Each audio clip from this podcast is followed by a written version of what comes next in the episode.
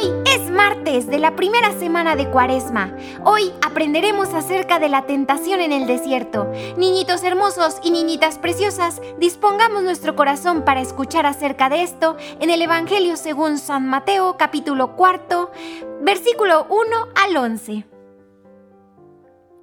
Enseguida, el Espíritu llevó a Jesús al desierto para ser puesto a prueba por el diablo. Después de ayunar cuarenta días y cuarenta noches, al final sintió hambre. El tentador se acercó y le dijo, Si tú eres el Hijo de Dios, ordena que estas piedras se conviertan en panes.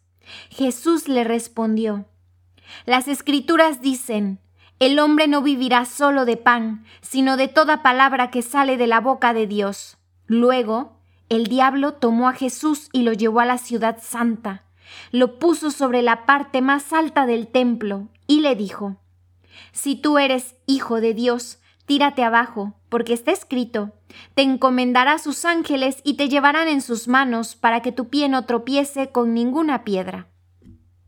Jesús le contestó, También dicen las escrituras, no pondrás a prueba al Señor, tu Dios. Por último, el diablo lo llevó a una montaña muy alta, le mostró todos los reinos del mundo con su esplendor y le prometió, Te daré todo esto si te postras y me adoras. Jesús le dijo, Vete, Satanás, porque está escrito, adorarás al Señor tu Dios y solo a Él darás culto. Entonces el diablo lo dejó y unos ángeles se acercaron para servirle. Palabra del Señor. Decimos todos, Gloria a ti, Señor Jesús. Pues bien, niñitos, aquí podemos escuchar cómo la imagen de Satanás en el desierto nos recuerda que el diablo es real y que nos tentará para hacernos perder qué? La fe en Dios.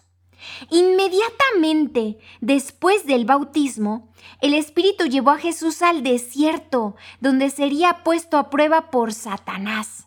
A muchas personas mm, no les gusta hablar del diablo y otras piensan que no existe. Pero como podemos ver claramente, Satanás es real e incluso trató de tentar a Jesús. Estando en el desierto, Satanás tienta a Jesús con comida, lo tienta a revelar su gloria y lo tienta con poder.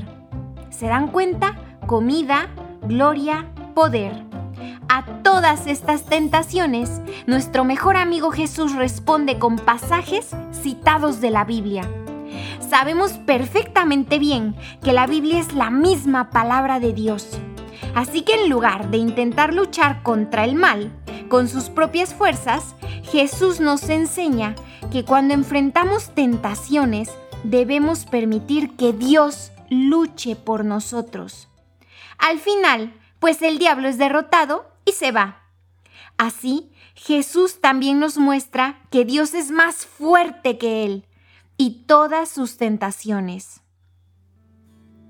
Niñitos, vamos a hacer esta oración juntos. Cerrando nuestros ojitos y abriendo nuestro corazón, le diremos a nuestro mejor amigo, Oh, amado Jesús, enséñame a confiar en Dios cuando tenga tentaciones. Protégeme de la perversidad y acechanzas del demonio. Por favor, amadísimo Jesús, ayúdame a sobrevivir los desiertos en los que me puedo sentir un poquito triste o puedo sentir que estoy solo. Ayúdame a sentir tu presencia, pues tú nunca me abandonas. Amén.